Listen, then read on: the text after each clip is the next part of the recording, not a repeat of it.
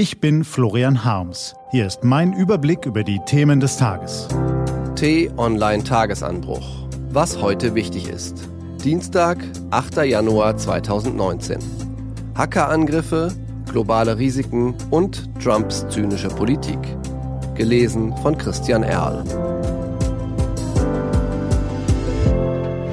Was war? Hackerangriffe.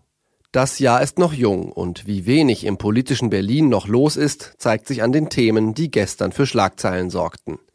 Herr Scholz von der SPD findet, dass er einen guten Kanzler abgäbe.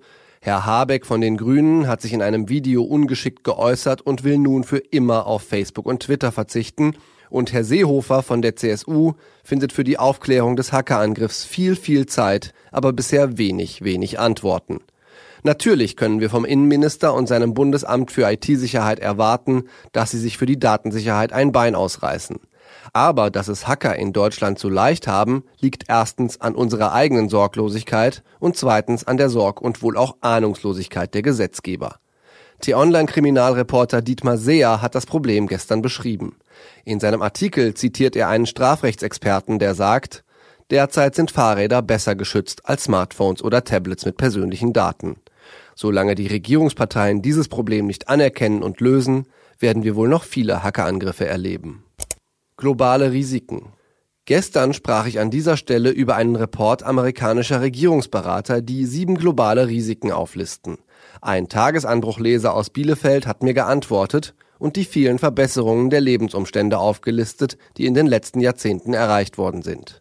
Ich zitiere noch nie waren Reichtum und Wohlstand größer und der Anteil der Menschen in absoluter Armut so niedrig. Noch nie lebten die Menschen so lange und waren so gesund. Und noch nie waren die Menschen besser informiert, noch nie besser gebildet.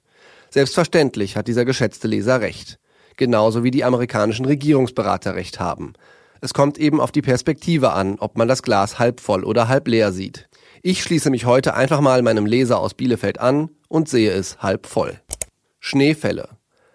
Auch heute sind Räumdienste, Bergwachten und Sanitäter im Dauereinsatz, um gegen die Schneemassen im Süden zu helfen. Für heute warnt der Wetterdienst auch vor Verkehrschaos in Sachsen. T-Online hält sie im Newsblog auf dem Laufenden. Trotz aller Unglücke und Beeinträchtigungen sollten wir aber auf reißerische Überschriften wie Schneewalze rollt über Deutschland verzichten, die nun durch den Medienchor dröhnen. Was steht an? Auf t-online.de geht's heute auch um diese Themen. Mit seiner Ankündigung, die amerikanischen Truppen aus Syrien abzuziehen, hat Donald Trump Freund und Feind überrascht. Sein Sicherheitsberater John Bolton und Außenminister Pompeo müssen heute versuchen, die Politik ihres Chefs beim türkischen Präsidenten Erdogan zu erklären.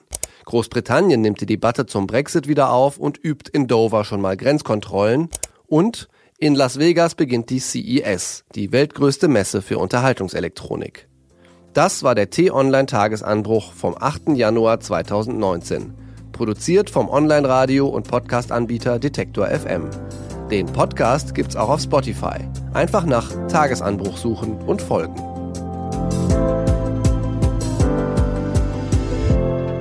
Ich wünsche Ihnen einen entspannten Tag. Ihr Florian Harms.